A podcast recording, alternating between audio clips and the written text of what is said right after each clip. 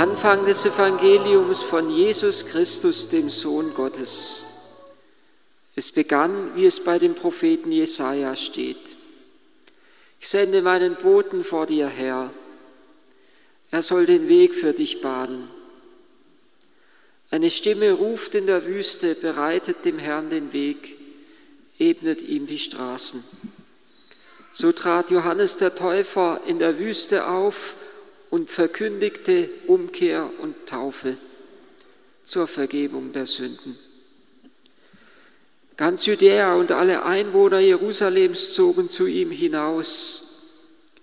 Sie bekannten ihre Sünden und ließen sich im Jordan von ihm taufen. Johannes trug ein Gewand aus Kamelhaaren und einen ledernen Gürtel um seine Hüften. Und er lebte von Heuschrecken und wildem Honig.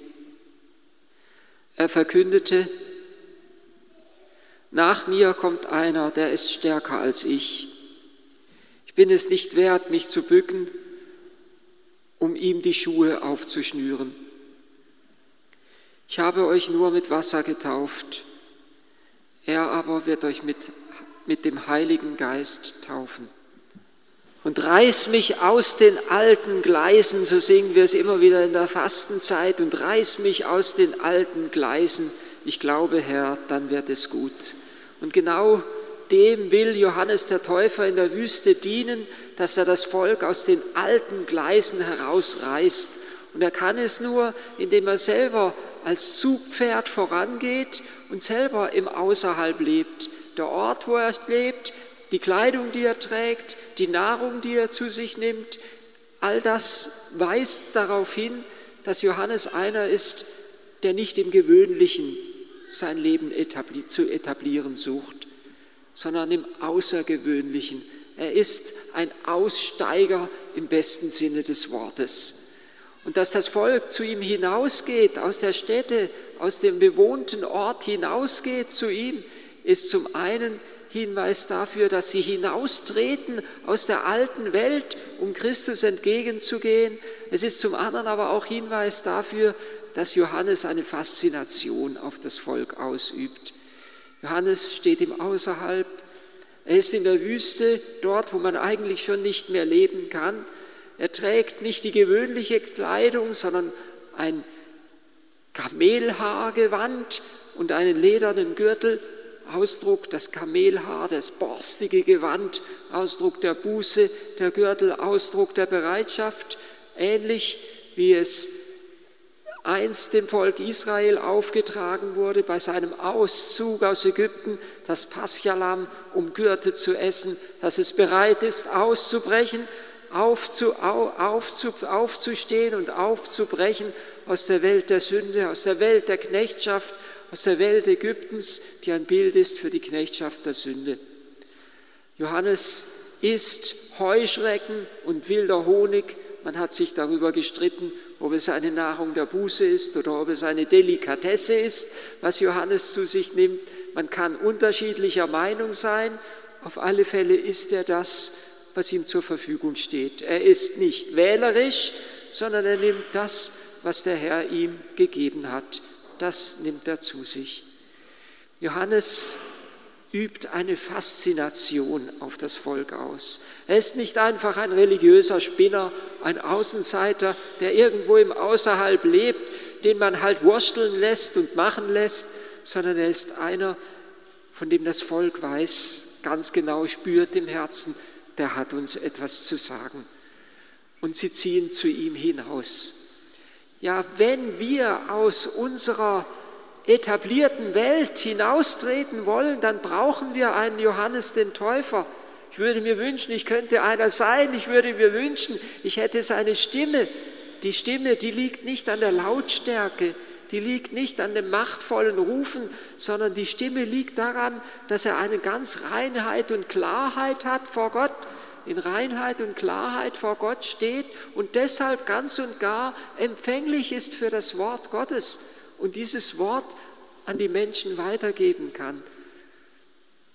Er, er sieht seine Sendung nicht anders. Hier in dem, in dem Zitat aus dem Propheten Jesaja heißt es: Ich sende meinen Boten vor dir her, er soll dir den Weg bahnen. Eine Stimme ruft in der Wüste, bereitet dem Herrn den Weg.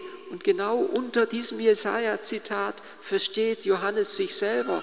Denn als man später Juden aus Jerusalem zu ihm schickt, mit der Frage, wer bist du? Da bekannte er, ich bin nicht der Messias, ich bin nicht der Prophet.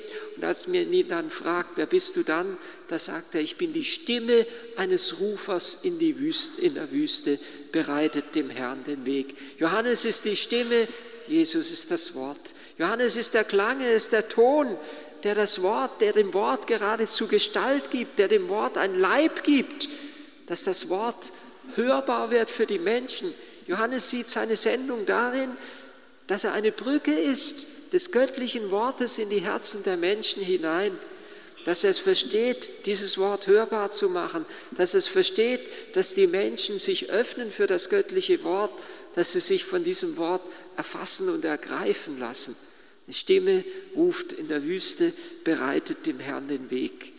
Und die Bereitung geschieht durch die Umkehr, durch die Taufe und durch die Vergebung der Sünden. Das ist es, was unser Herz bereitet. Es muss zu einem Umkehr, zur Umkehr kommen. Wir könnten auch übersetzen, zu einem Umdenken kommen. Wir, so sagt es Hans Bub in seinem Evangeliumskommentar, dass wir lernen, nicht mehr in den alten Gedanken verhaften und gefangen zu sein, in den Gedanken, in unseren Begierden, in unseren Sünden, in unseren negativen Gewohnheiten, in den Gedankenmuster, die uns von Kindheit an vielleicht auch von Eltern oder anderen übertragen sind, die wir uns angenommen, die wir angenommen haben, dass wir aus den alten Gedanken herausgerissen werden und dass wir denken mit Christus, mit Christus zu denken lernen, so zu denken lernen, wie Christus denkt. So zu sehen lernen, die Menschen so zu sehen lernen, wie Christus uns sieht. Das Umdenken bedeutet nach dem heiligen Paulus, erneuert euren Geist und Sinn und zieht den neuen Menschen an nach dem Bilde des Schöpfers in Gerechtigkeit und Heiligkeit. Umdenken heißt zugleich ein, ein, ein sich umformen lassen nach dem Bilde Christi. Und dazu ist es notwendig, dass wir den alten Menschen ablegen. Das ist die Taufe. Der alte Mensch, der bleibt im Meer zurück, der bleibt im Jordan zurück, wo wir eintauchen. Und der neue Mensch, er steht, den, mit dem wir bei der Taufe, bei der Taufe empfangen wir Christus als den neuen Menschen. Es ist eine einzige Bewegung und all das, dieses Umdenken, Umkehren, getauft werden, bedeutet, dass wir letztendlich hat das Ziel, dass uns die Sünden vergeben werden, zur Vergebung der Sünden. Das ist das Ziel.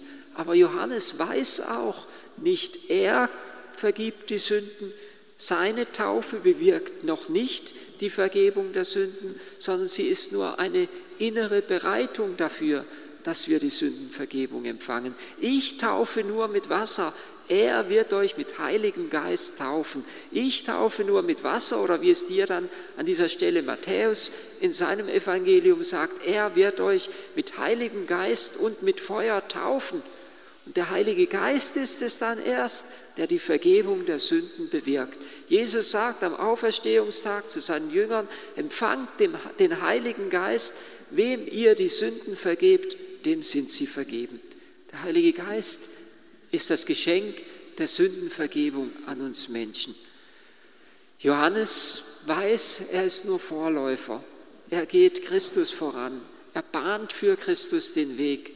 Er bereitet für Christus den Weg. Und die Größe des Johannes besteht gerade darin, dass er sich zurückzieht und Christus Raum gibt. Und das ist es, was unser Leben groß macht. Der Mensch ist am stärksten und hat am meisten Aussagekraft, am meisten Glaubwürdigkeit, in dem Christus am meisten Gestalt angenommen hat, der sich selber sein Ich zurückgenommen hat und Christus Raum gegeben hat. Johannes tritt so sehr zurück, dass er in die Einsamkeit geht und seine Jünger in die Gemeinschaft mit Jesus hineinführt. Johannes tritt so weit zurück, dass er in die Dunkelheit des Kerkers geht um seine Jünger zum Licht, zu Christus führen zu können. Johannes geht auch in der Einsamkeit und Verlassenheit im Kerker Christus am Kreuz voran. Und er geht nicht nur Christus voran, er geht uns auch den Weg sozusagen der Christus-Nachfolge voran. Er zeigt uns, wie wir leben sollen. Und seine Freude besteht darin, wenn wir zu Christus finden, wenn sein Volk zu Christus findet. Es ist eigentlich etwas sehr Bewegendes, dass Johannes sich so weit zurücknehmen kann, dass er nicht nur Christus Raum gibt, sondern dass er seine eigenen Jünger Christus überlässt. Er bleibt alleine zurück, wenn nur Christus und die Jünger, Christus und das Volk, Bräutigam und Braut zueinander finden. Das ist es ja, was er selber bezeugt hat, als man ihn gefragt hat, ja, wie er es denn sieht, dass nun alle Christus nachlaufen. Er, den du getauft hast, er tauft und alle gehen zu ihm. Und da antwortet Johannes der Täufer, die Stimme des Bräutigams, der, der, der Freund des Bräutigams freut sich, wenn er die Stimme des Bräutigams hört. Und diese Freude hat sich jetzt erfüllt. Der Freund des Bräutigams, er, er, sieht sich selber als Freund des Bräutigams. Wir könnten auch sagen, er sieht sich als Brautführer. Er soll die Brautmenschheit dem Bräutigam Christus entgegenführen. Das ist eine große Aufgabe, die der Herr ihm zugedacht hat. Und Johannes kann sie nur erfüllen, weil er sich selbst zurücknimmt und Christus Raum gibt. Und damit zeigt er uns, wie wir als Christen leben sollen in dieser Welt. Sollen dafür sorgen, dass Bräutigam und Braut zueinander finden. Wir sollen dafür sorgen, dass wir unser Ich zurücknehmen und dem göttlichen Du Raum geben in dieser Welt. Und dazu soll auch diese Adventszeit in einzigartiger, besonderer Weise dienen, dass wir unser Ich zurücknehmen und Christus Raum geben, dass wir mit dem heiligen Paulus sagen können, nicht mehr ich lebe, sondern Christus lebt in mir.